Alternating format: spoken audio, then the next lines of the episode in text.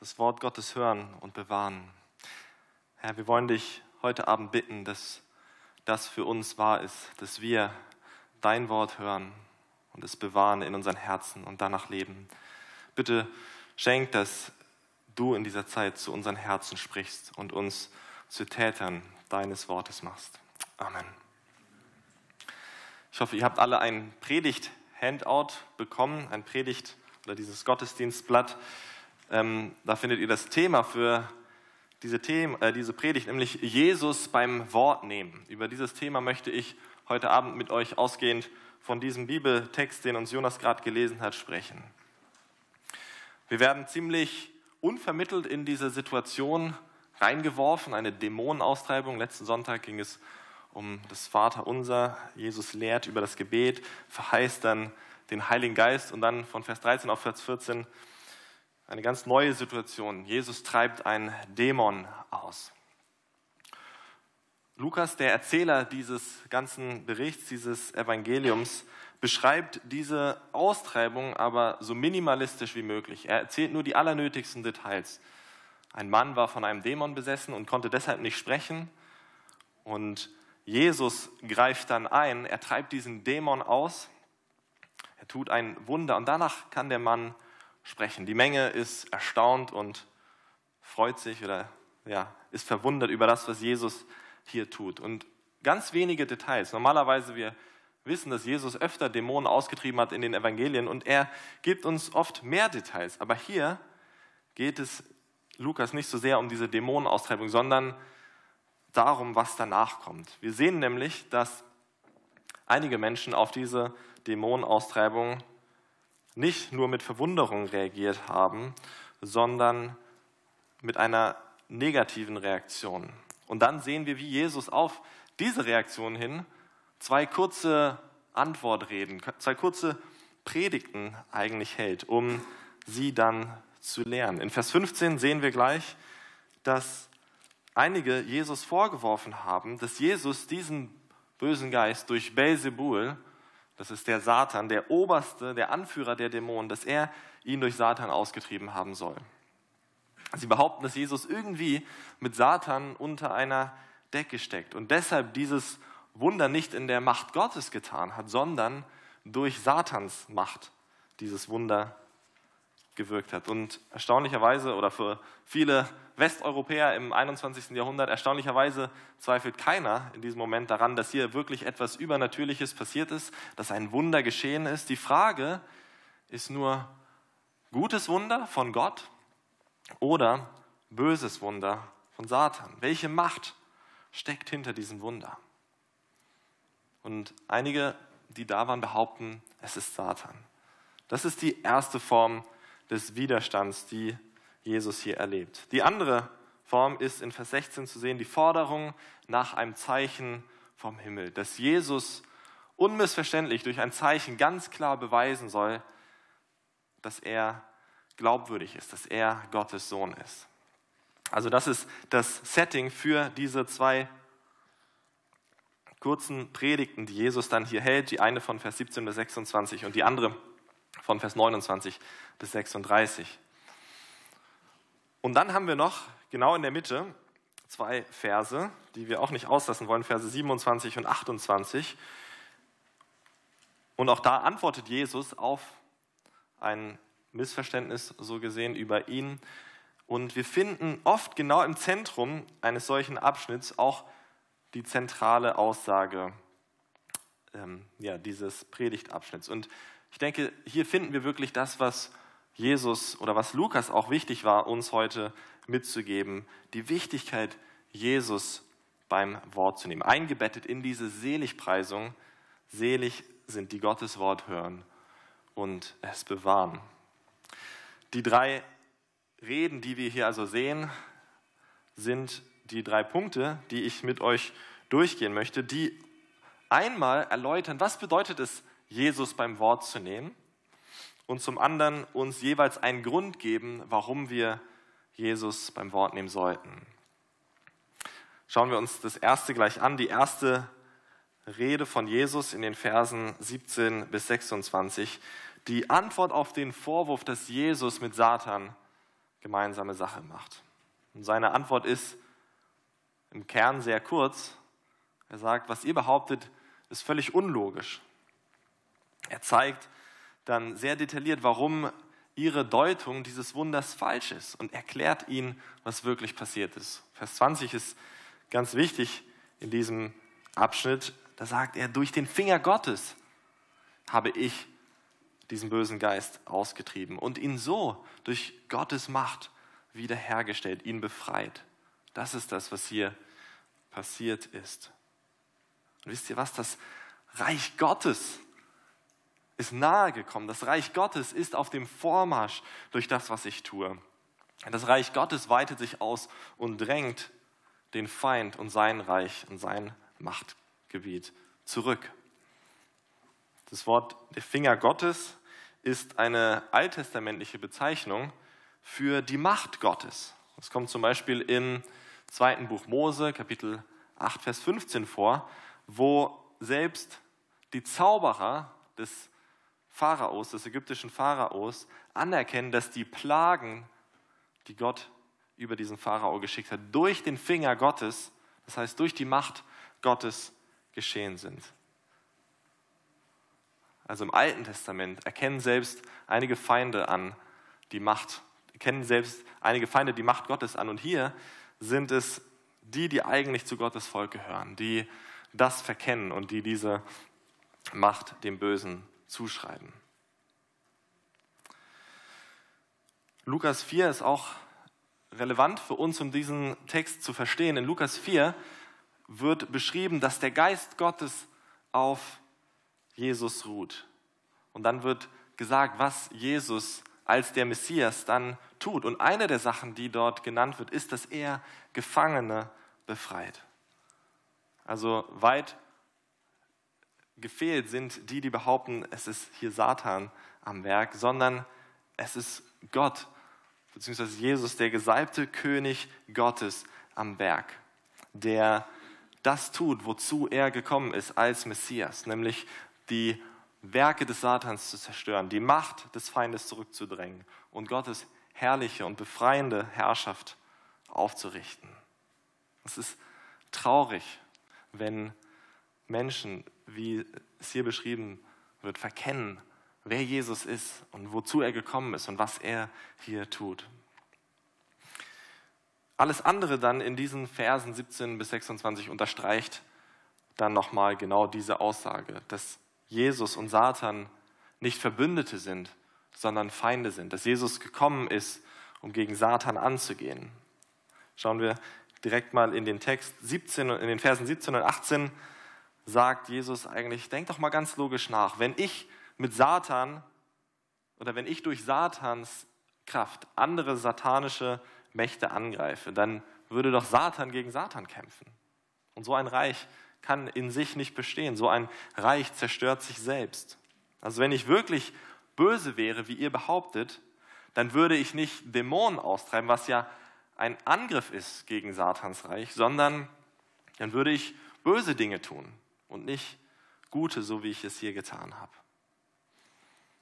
Dann in Vers 19 fragt er sie, was ist mit euren Söhnen oder in anderen Übersetzungen, was ist mit euren eigenen Leuten? Sie treiben auch Dämonen aus. Wie machen sie es?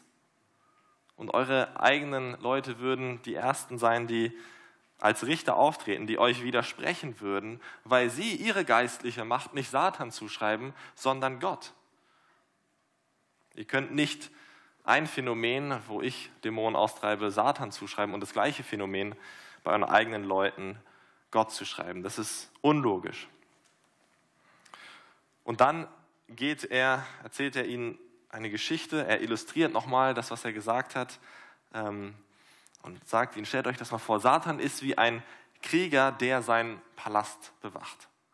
Was muss erst passieren, damit jemand in diesen Palast reingehen kann und diesem starken Krieger Beute rauben kann? Denn das ist ja genau das, was Jesus hier macht. Durch seine Austreibung plündert er Satans Reich. Er befreit jemanden heraus, der zuvor gefangen war in dieser Festung Satans. Nun, er kann das nur tun, weil er tatsächlich mächtiger ist als Satan, weil er diesen starken Krieger, wie es hier heißt, vorher gebunden hat. Und auch wieder ist der Punkt, Jesus ist nicht mit Satan, sondern er kämpft gegen ihn. Die Dämonenaustreibung zeigt sogar, dass Jesus stärker ist und mächtiger ist als Satan. Dann sehen wir, wie Jesus das, was er jetzt gesagt hat, auch auf seine Hörer anwendet. Er sagt dann diese herausfordernden Vers, äh, Worte in Vers 23. Wer nicht mit mir ist, der ist gegen mich. Und wer nicht mit mir sammelt, der zerstreut. Er sagt ihnen, ihr habt recht, es gibt einen Kampf und in diesem Kampf gibt es zwei Seiten. Es gibt keinen neutralen Boden, keine Schweiz in diesem Kampf. In diesem kosmischen Kampf, der auch heute immer noch um uns tobt, sammeln die ein und die anderen zerstreuen. Es gibt nichts dazwischen. Und ich habe deutlich gemacht, dass ich sammle. Ich bin wie ein Hirte, der die verlorenen Schafe Israels zusammensammelt. Das hat Jesus deutlich gemacht in seinem ganzen bisherigen Dienst. Er hat seine Loyalitäten zu Gott schon sehr deutlich gezeigt. Aber er fragt sich, auf welcher Seite steht ihr? Ganz besonders, wenn ich sammle und ihr nicht mit mir sammelt, wenn ihr gegen mich seid, dann seid ihr auf der Seite Satans. Dann zerstreut ihr mit ihm. Jesus zeigt ganz deutlich, auf welcher Seite er steht und fragt seine Hörer, aber wo steht ihr? Habt ihr euch schon zu mir gestellt oder seid ihr vielleicht so getäuscht, dass ihr nicht merkt, dass ihr mit Satan zerstreut? Auch wir müssen unsere Loyalität wählen. Auch wir müssen uns entscheiden, ob wir mit Jesus sein wollen. Wenn wir diese Entscheidung nicht bewusst treffen, dann sind wir nicht auf neutralem Boden, sondern wir sind gegen ihn, wie uns dieser Vers hier sagt. Jesus erzählt dann noch ein zweites kurzes Gleichnis, mit der er seine Kurzpredigt dann abschließt. Die Verse 24 bis 26. Wenn der unreine Geist von einem Menschen ausgefahren ist, so durchstreift er dürre Städten, sucht Ruhe und findet sie nicht. Dann spricht er, ich will wieder zurückkehren in mein Haus, aus dem ich fortgegangen bin. Und wenn er kommt, so findet er es gekehrt und geschmückt. Dann geht er hin und nimmt sieben andere Geister mit sich, die böser sind als er selbst. Und wenn sie hineinkommen, wohnen sie darin. Und es wird mit diesen Menschen hernach ärger als zuvor. Was will Jesus mit diesem Gleichnis sagen? Ich denke, wir sollten dieses Gleichnis in dem Kontext lesen, wo es hier steht, nämlich in dieser Rede Jesu. Wir haben zwar in der Lutherbibel eine neue Überschrift über diesen Versen, aber der Text selber gibt keinen Indiz dafür, dass Jesus hier jetzt auf einmal etwas ganz anderes sagt oder zu einer ganz anderen Gruppe spricht. Nein, er ist noch in dieser Rede, wo er sich selbst verteidigt. Und deshalb vermute ich, dass auch diese Verse das unterstützen, was er in dieser ganzen Rede sagen möchte, dass er nicht mit Satan verbündet ist, sondern dass er gegen ihn ankämpft. Dann sehen wir auch, dass in diesem Gleichnis Jesus das Verhalten dieses unreinen Geistes oder von Dämonen allgemein beschreibt. Ähm, fast alle Verben in diesem Text beschreiben die Aktivität eines Dämons. Also Jesus möchte uns etwas über das Verhalten, über Dämonen sagen. Die Frage ist, was will er uns sagen über Dämonen? Und dann vom Aufbau der Geschichte kommt ganz am Ende der Höhepunkt, ganz am Ende, in dem Fall wahrscheinlich eher der Tiefpunkt, wo es dann heißt, dass es dem Menschen durch das Wiederkommen der Dämonen, jetzt sogar in noch größerer Zahl und in schlimmerer Weise als vorher, noch Ärger geht als zuvor. Es geht ihm schlimmer. Das ist der Höhepunkt dieser kleinen Geschichte. Und wir können uns fragen, was sollen wir von dieser Geschichte über Dämonen lernen? Zum einen, oder das Wichtigste, was wir hier lernen sollen, ist, dass sie zerstören, dass sie in ihrer Natur so veranlagt sind, Dinge oder besonders Menschen zu ruinieren und kaputt zu machen, körperlich und geistlich. Wir sehen in diesem Text, dass dieser Dämon Ruhe sucht. Aber worin findet er dann seine Ruhe? Er findet sie darin, endlich wieder in einem Menschen zu wohnen und diesem Menschen das Leben mit seinen mitgebrachten anderen bösen Geistern zur Hölle zu machen. Und Jesus will uns verstehen lassen, wie abscheulich das Werk Satans ist und das Werk seiner Dämonen. Und er will uns auch deutlich machen, es ist ein Gegensatz, es ist ein Kontrast, es ist ein Widerspruch zwischen dem, was ich mache, was Jesus macht und was er im Leben von Menschen bewirkt und das, was Satan im Menschen bewirkt und was Dämonen im Leben von Menschen bewirkt. Als Jesus den Dämon ausgetrieben hatte, in Vers 14, wurde der Mann wiederhergestellt. Er konnte widersprechen. Er war gefangen, so gefangen, dass er nicht mal sprechen konnte. Und Jesus treibt diesen Dämon aus und er kann widersprechen. Er wurde geheilt. Die zerstörerische Macht des Satans musste weichen, als Jesus ihn konfrontiert hat. Und er wurde heil. Also ich denke, diese Geschichte über die Dämonen an dieser Stelle in der Rede Jesu zeigt uns, wie unlogisch es ist, Jesus und Satan miteinander als Verbündete zu sehen. Jesus heilt. Er bringt das Leben von Menschen wieder in Ordnung. Er säubert Menschen, aber die Dämonen zerstören. Ein unreiner Geist, der unrein macht. Sie machen den Zustand eines Menschen immer schlimmer, als es vorher war. Immer ärger als zuvor. Also von Jesus gehen heilende, wiederherstellende Kräfte aus. Und von Satan und seinen Dämonen zerstörerische. Und größer könnte dieser Widerspruch, dieser Konflikt zwischen den beiden nicht sein. Also das ist die erste Rede, die Jesus hier hält, um auf diesen Vorwurf zu antworten, dass er und Satan miteinander verbündet sind. Und er sagt, was ich getan habe, das war gut, es war von Gott. Und ihr liegt falsch, wenn ihr das, was ich tue, mit dem Satan in Verbindung bringt. In der Anwendung dieses Textes auf unser Leben für uns heute Abend möchte ich unsere Aufmerksamkeit mal darauf richten, mit welchem Selbstanspruch Jesus hier spricht. Ich habe einen sehr wortgewandten Kollegen, den Matthias Mockler, und immer wieder darf ich neue Worte von ihm lernen. Und ein Wort, was ich neulich von ihm gelernt habe, fasst diesen Selbstanspruch Jesu hier sehr gut zusammen.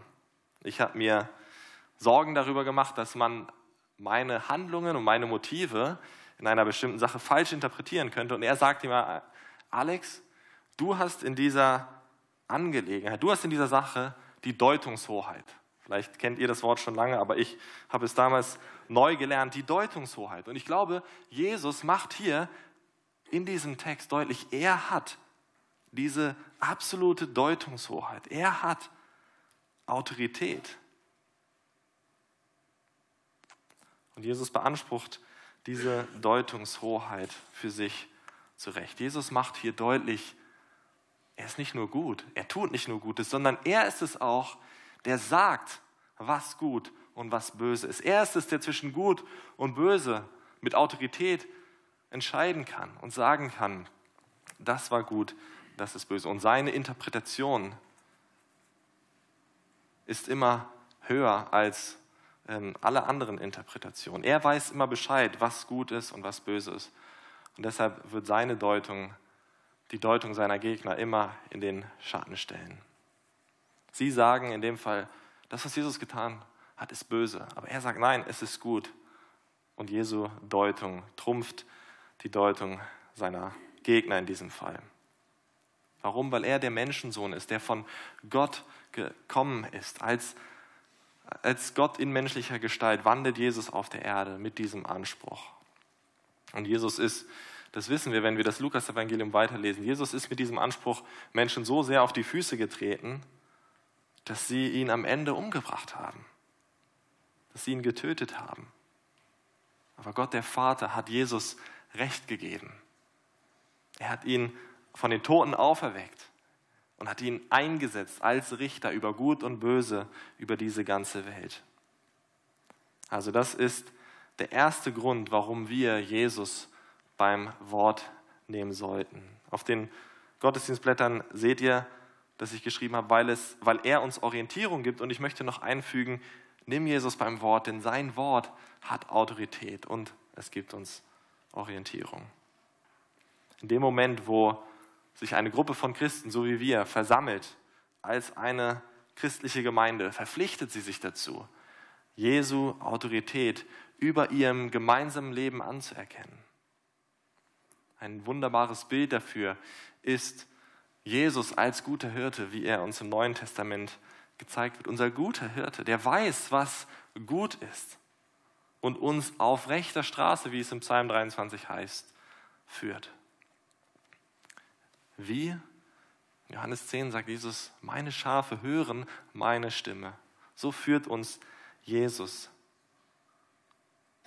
Seine Schafe nehmen den guten Hirten beim Wort, weil er ihnen Orientierung gibt. Ganz besonders in einer Welt voller Orientierungslosigkeit. In einer Welt, die aufgrund ihrer Ablehnung von Gott nicht mehr weiß, wo oben und unten ist und wo was gut und böse ist, was wahr und was falsch ist. Weil sie es nicht mehr erkennen kann, ohne Gott zu kennen. Und diesen guten Hirten zu kennen und sein Wort als Orientierung zu kennen, gibt uns als Christus, äh, als Gemeinde eine ganz besondere Verantwortung, uns in unserer Gesellschaft für das Gute einzusetzen. Ein Licht zu sein, Salz zu sein in dieser Stadt. Und dieses Licht wollen wir nicht verbergen, sondern wir wollen es sichtbar machen, damit andere auch dieses Licht kennenlernen, damit andere auch Jesus Christus kennenlernen als den guten Hirten. Und ich bin dankbar für das, was Simon, was Simon heute Abend gesagt hat. Das war nicht abgesprochen, aber das ist, glaube ich, ein Beispiel, wie wir das tun können.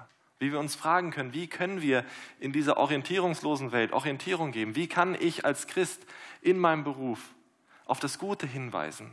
Darauf hinweisen, dass nicht alles, was von der breiten Meinung gesagt wird, wirklich gut ist, sondern dass Gott einen anderen Plan hat, dass er sich die Rolle von Mann und Frau, die Geschlechter gut gedacht hat zum Beispiel. Das ist eine Art und Weise, wie wir Orientierung geben können, wie wir Licht sein können, auch in dieser dunklen Welt. Es kann auch sein, dass wir unsere Stimme erheben, wenn wir merken, dass Rassismus oder Antisemitismus um uns herum, dass sich jemand in dieser Art und Weise äußert, dass wir da ein Licht sind. Es kann sein, dass wir darüber aufklären, welchen Schaden der Konsum von Pornografie anrichtet. Ganz besonders bei jungen Menschen. Und dass Gott einen so viel besseren Plan hat für Sexualität und dass er ihn uns in seinem Wort zeigt. Es kann sein, dass wir auf das große Übel von über 100.000 Abtreibungen in Deutschland pro Jahr aufmerksam machen und diesen Frauen und auch den ungeborenen Kindern zur Hilfe eilen. Im Römerbrief Kapitel 12, Vers 17 schreibt Paulus an die Gemeinde, seid auf Gutes bedacht gegenüber jedermann. Nicht nur auf die Gemeinde, gegenüber jedermann. Und lasst euch, dann in Vers 21, lasst euch nicht vom Bösen überwinden. Wir sehen durch diese Geschichte, es gibt Böses in dieser Welt. Es gibt böse Mächte in dieser Welt, die sich nicht immer nur in Dämonen zeigen, sondern auch in Weltanschauungen oder anderen Gedanken. Lasst euch nicht vom Bösen überwinden, sondern überwindet das Böse mit Gutem.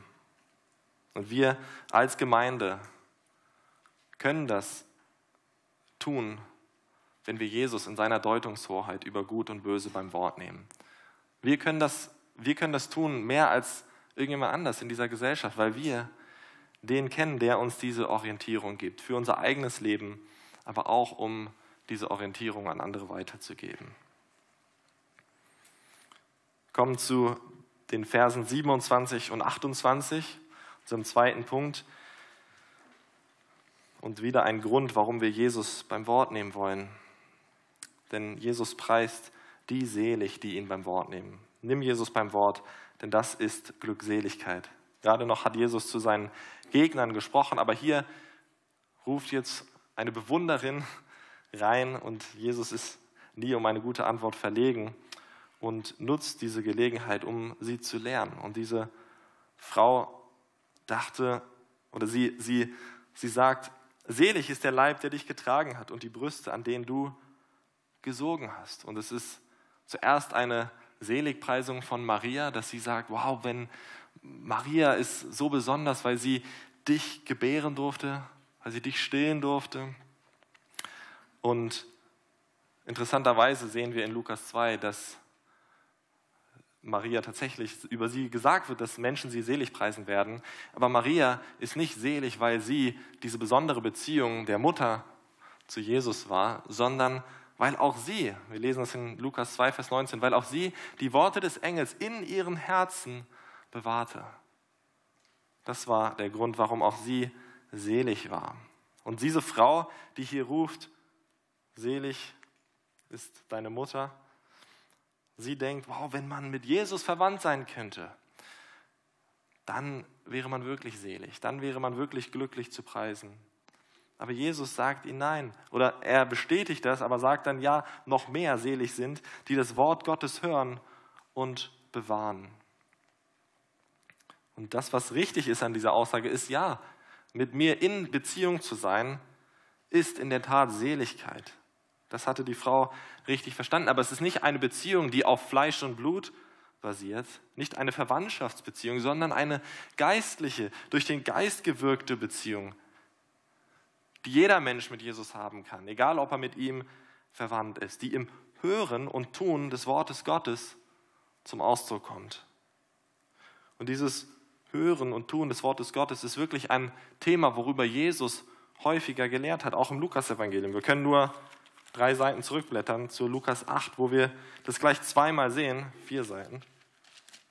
Vers 15, Jesus predigt über das Gleichnis vom Sämann und von der guten Saat. Und dann sagt er in Vers 15 abschließend, dass aber auf dem guten Land sind die, die das Wort hören und behalten in einem feinen, guten Herzen und bringen Frucht in Geduld.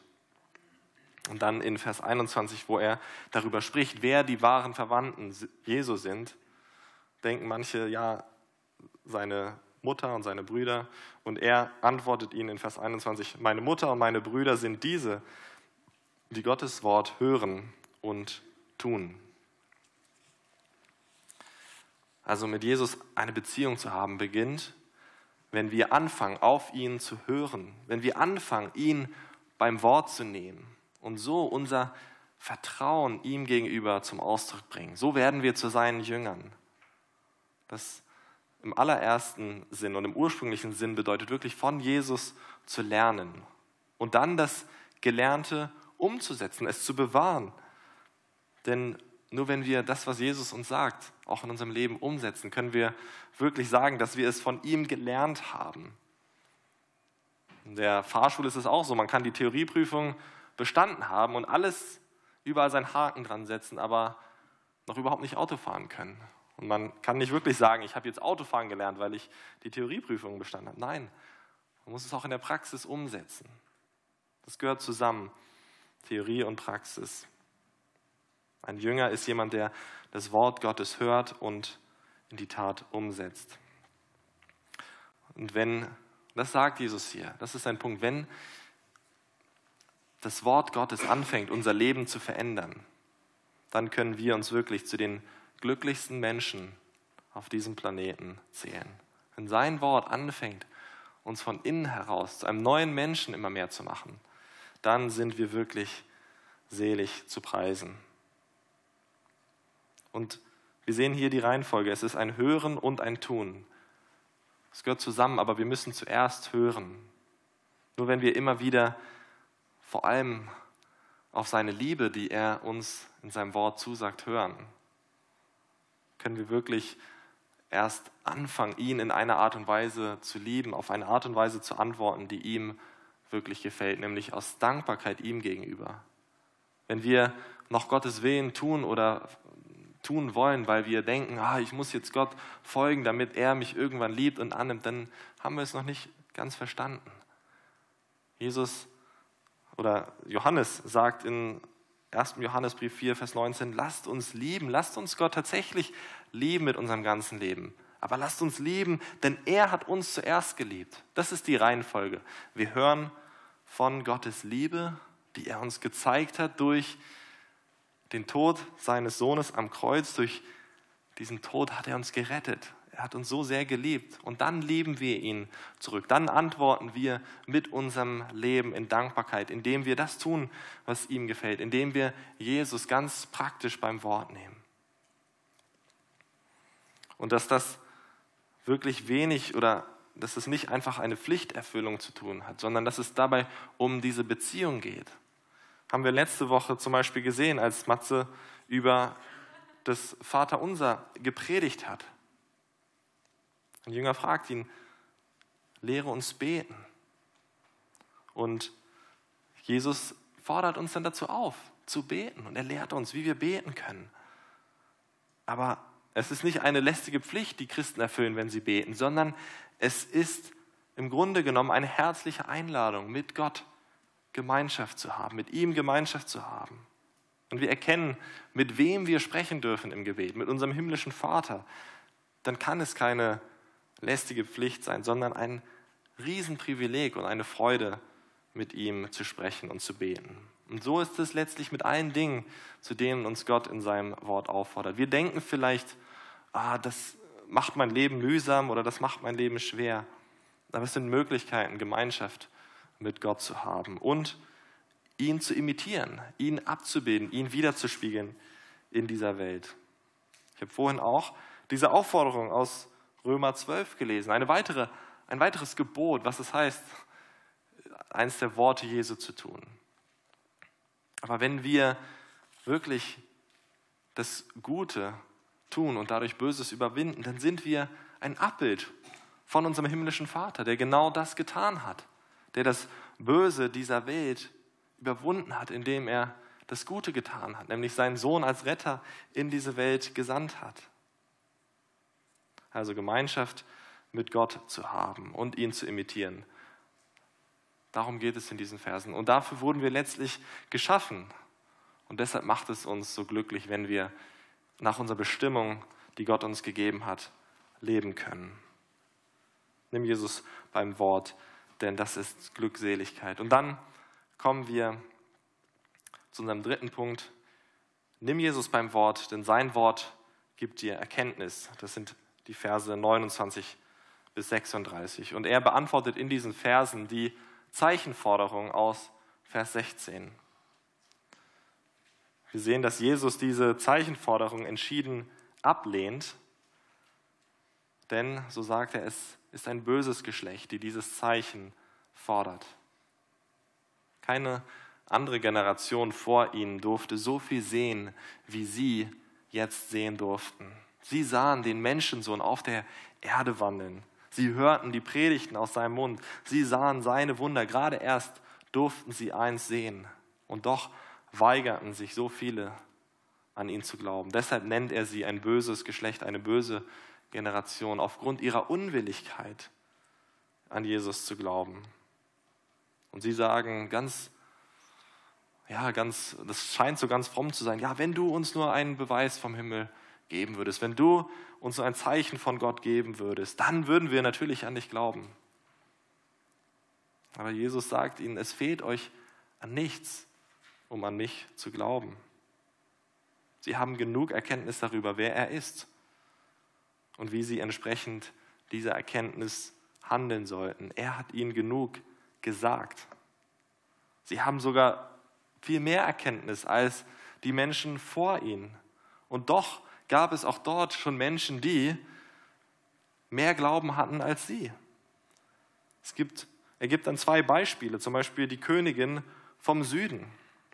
Und dieser Königin, die irgendwo in Arabien gewohnt hat, und der war zu Ohren gekommen, dass Salomo ein ganz besonderer König sein soll, weil Jahwe, der Herr, ihn eingesetzt hat und ihn gesegnet hat. Und sie kommt dann zu Salomo vom Ende der Welt um ihn mit Rätselfragen zu prüfen. Das lesen wir in 1. König 10. Um zu prüfen, ob wirklich was dran ist, dass dieser König von Gott ist. Aber der entscheidende Unterschied, wir lesen auch in unserem Text, dass die Menschen ihn versuchten, das war eine ganz andere Motivation. Der entscheidende Unterschied ist, dass sie die göttliche Weisheit Salomos wirklich anerkennt, während Jesu Gegner seine göttliche Weisheit und seinen göttlichen Ursprung nicht anerkennen und ablehnen. Dann gibt er ihm, ihnen noch das Beispiel von den Leuten aus Ninive, den Niniviten, zu denen der Prophet Jona gesandt wurde. Auch sie hatten vorher noch nie was von Gott gehört. Und nach einer Predigt von einem einfachen Propheten, kann man sagen, der über Gottes Gericht, über ihre Sünde gesprochen hat, taten sie Buße in Sack und Asche. Die Königin vom Süden und die Nineviten zeigten beide die richtige Haltung gegenüber Gott, gegenüber seinem Wort, was sie gehört hatten. Aber dieses Geschlecht, hier war ein Geschlecht, das unwillig war, zu hören und Buße zu tun. Und das, obwohl, wie Jesus es hier sagt, er größer ist, er mehr ist als Jona und Salomo. Durch Salomo und Jona zündete Gott eine kleine Kerze an. Er gab ihnen ein bisschen Licht, durch die man ein bisschen sehen konnte. Aber Jesus bringt so viel Licht in diese Welt wie alle Flutlichter der Allianz Arena zusammen. Durch ihn und was er sagt, kommt viel mehr Erkenntnis Gottes in diese Welt. Sie müssten ihn nur beim Wort nehmen. Aber weil sie weder bereit waren, seine bisherigen Zeichen ernst zu nehmen, noch auf sein Wort zu hören, weigerte er sich, ihnen ein Zeichen zu geben. Und er sagt, ich selbst bin Zeichen genug. Sagt es in Vers 30, denn wie Jona ein Zeichen war für die Leute von Ninive, so wird es auch der Menschensohn sein für dieses Geschlecht. Nun, was bedeutet es, dass Jesus ein Zeichen wie Jona für dieses Geschlecht sein wird? Ich denke, es kann kein gutes Zeichen bedeuten, weil er sie ein böses Geschlecht nennt und im Anschluss auch darüber spricht, dass das Gericht ihnen bevorsteht. Er ist ein Zeichen für sie, aber nicht so, wie sie es sich erhofft haben, sondern ein warnendes Zeichen. Die Parallele zwischen den Hörern zur Zeit Jonas und zu Jesu Zeit ist, dass sie beide von einem Propheten vor dem bevorstehenden Gericht gewarnt und zur Buße gerufen wurden. Jona war ein Prophet für Ninive und Jesus ist hier ein Prophet für die Menschen seiner Zeit. So ist, ein, so ist Jesus ein Zeichen wie Jona für diese Generation.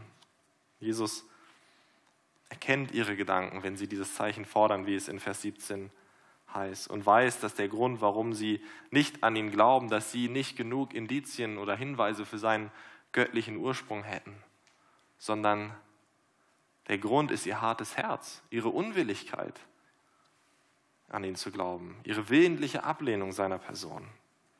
Das Problem ist nicht, dass sie nicht genug Licht haben, sondern dass sie dieses Licht nicht in sich hineinlassen, um sie zu erleuchten, dass sie sich sein Wort nicht zu Herzen nehmen. Und das ist auch die Botschaft aus den Versen 33 bis 36.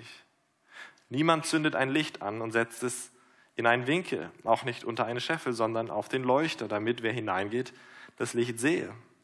Dein Auge ist das Licht des Leibes. Wenn nun dein Auge lauter, das heißt rein ist, so ist dein ganzer Leib Licht. Wenn es aber böse ist, so ist auch dein Leib finster. So schau darauf, dass nicht das Licht in dir Finsternis sei. Wenn nun dein Leib ganz Licht ist und kein Teil an ihm finster ist, dann wird er ganz Licht sein, wie wenn dich das Licht erleuchtet mit hellem Schein. Jesus sagt ihnen durch dieses Gleichnis, lasst das Licht rein und ihr werdet erkennen, wer ich bin und ihr werdet an mich glauben. Aber böse ist, wer dieses Licht nicht hereinlässt. Nimm Jesus beim Wort, denn sein Wort gibt dir Erkenntnis. Vor allem die Erkenntnis darüber, wer Jesus ist, nämlich der Sohn Gottes. In seinem Wort findest du genug Indizien und Hinweise dafür, an ihn zu glauben. Auch wir brauchen heute keine Wunder und Zeichen vom Himmel, um an Jesus Christus glauben zu können. Der französische Philosoph und Mathematiker Blaise Pascal hat Folgendes zu diesem Thema gesagt. Es ist genug Licht vorhanden für die, die glauben wollen. Und genug Dunkelheit für die, die nicht glauben wollen. Es ist genug Licht vorhanden für die, die glauben wollen, und genug Dunkelheit für die, die nicht glauben wollen. Wenn du glauben willst, dann gibt es genug Licht für dich, um zu glauben. Gott hat genug Erkenntnis über sich selbst gegeben, dass die, die glauben wollen, glauben können. Aber es ist nicht so, dass die ganze Welt nur Licht ist, sondern es gibt auch Dunkelheit. Es gibt auch Fragezeichen, herausfordernde Fragezeichen, auf die jemand, der nicht glauben will, immer hinweisen wird. Ich kenne solche Gespräche, wo ich mit Menschen rede und wir reden, fangen an, über den Glauben zu reden. Und dann wird mir ein Grund nach dem anderen aufgezählt, warum diese Person nicht an Jesus glaubt. Er sagt, das spricht dagegen und das spricht dagegen. Es gibt Dunkelheit. Aber Blaise Pascal meint nicht, dass beide Wege irgendwie gleich gut sind, sondern er sagt dann später, es ist genug Licht da, um allen, die nicht glauben, vor dem Gericht alle Entschuldigung zu nehmen. Es ist genug Licht da, dass wir Gott erkennen können.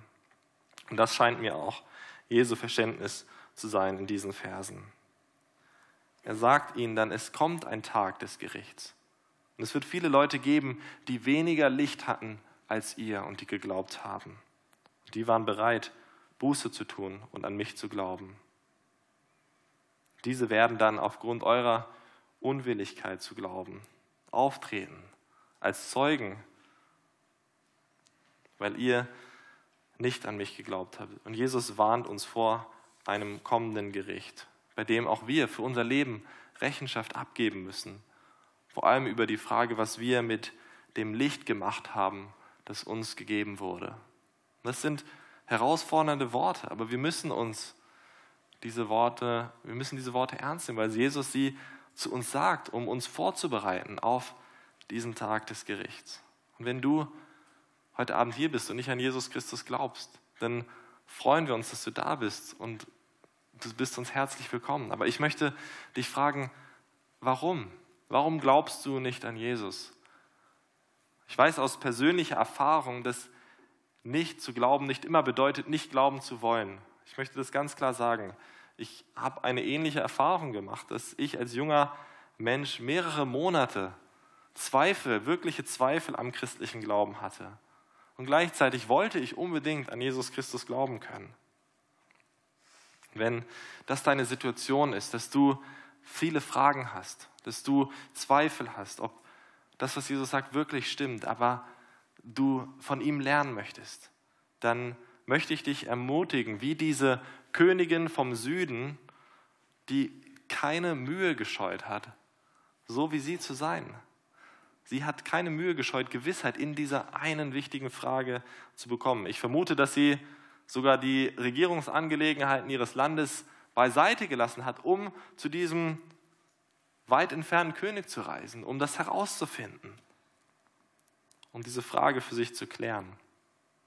Ich bin davon überzeugt, dass jedem, der an Gottes Tür anklopft und glauben möchte, dass ihm aufgetan wird.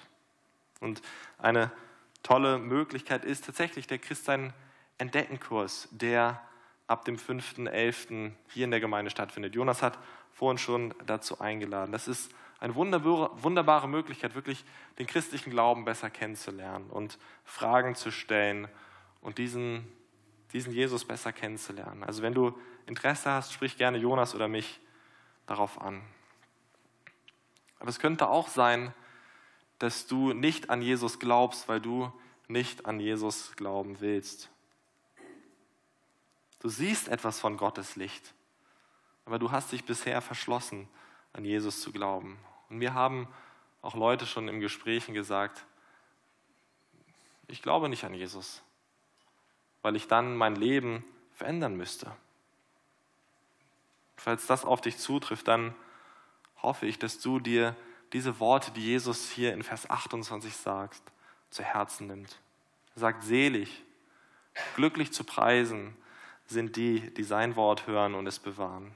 Ja, dein Leben wird sich radikal verändern, wenn du anfängst, Jesus nachzufolgen.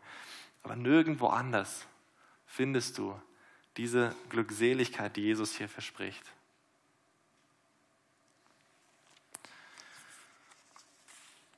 Dieser Text lädt uns also ein, darüber zu reflektieren, was wohl das Urteil für unsere Generation auch sein wird, für die Menschen, die wir jetzt hier leben, in diesem Land, um uns herum und auch wir selber. Und ich habe mich gefragt, haben wir nicht auch besonders viel Licht bekommen? Wir leben in einem Land, das sich damit rühmt, das Land der Reformation zu sein. Martin Luther hat vor 500 Jahren die Bibel auf Deutsch übersetzt und seitdem haben wir als Deutsche oder die in diesem Land leben Zugang zu Gottes Wort und die Bibel wurde in viele andere Sprachen übersetzt. Und in unserem Land, auch hier in München, gibt es hunderte Möglichkeiten, Fragen über den christlichen Glauben, über Jesus zu klären und das Licht, was er uns geschenkt hat, besser kennenzulernen und dann in sich aufzunehmen. Jesus lehrt hier sehr deutlich, wir brauchen keine Zeichen und Wunder, um an ihn zu glauben. In seinem Wort, in der Bibel, finden wir genug Erkenntnis, wir finden genug Licht dort. Also lasst uns ihn beim Wort nehmen. Gleichzeitig dürfen wir, die wir dieses Licht schon erkannt haben, uns daran beteiligen, dass auch andere dieses Licht kennenlernen. Nimm dir diese Woche vor, mit jemandem dieses Licht, was du erkannt hast, zu teilen. Nimm es dir vor, bete darum, bete für diese Person und dann teile mit einer anderen Person das Evangelium in dieser Woche. Wir müssen nicht dafür ans Ende der Welt gehen. Wir können hier in München damit anfangen. Jesus zu bezeugen. Also ich fasse noch einmal zusammen. Jesus beim Wort nehmen heißt, ihn in seiner Beurteilung über Gut und Böse zu folgen und danach zu handeln. Ihm, zweitens, ihm zu vertrauen und gehorsam seinen Willen zu tun. Und drittens, die Erkenntnis, die uns aus seinem Wort entgegenstrahlt, als ausreichend zu erachten und an ihn zu glauben. Das heißt, ihn beim Wort nehmen. Und die Gründe, die er uns gibt, um uns dazu zu motivieren, das zu tun, ist, weil er uns durch sein Wort Orientierung gibt in dieser orientierungslosen Welt, weil er uns Glückseligkeit verheißen hat, als zweites, wenn wir es tun und weil wir in seinem Wort alle Erkenntnis finden, die wir brauchen, um ihm zu vertrauen. Lasst uns miteinander beten.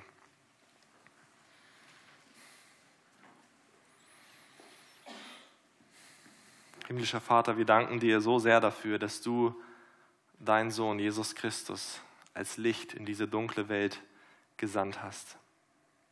Dass er die Erkenntnis Gottes in diese Welt gebracht hat. Und wir danken dir dafür, dass du uns die Augen dafür geöffnet hast, ihn zu sehen. Wie es in diesem Lied Amazing Grace heißt, wir waren einst blind, aber jetzt dürfen wir sehen. Was für eine wunderbare Gnade das ist. Wir wollen dir dafür danken.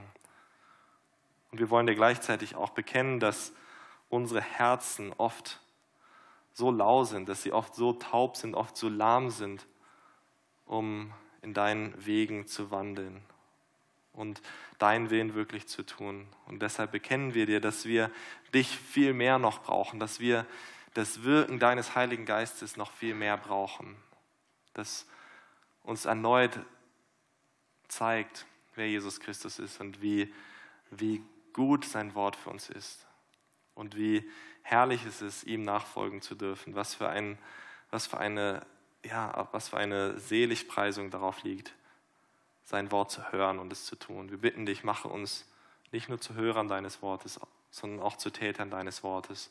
Und dann schenk auch, dass wir in unseren Herzen den Wunsch haben, das, was wir von dir erkannt haben, an andere weiterzugeben. Amen.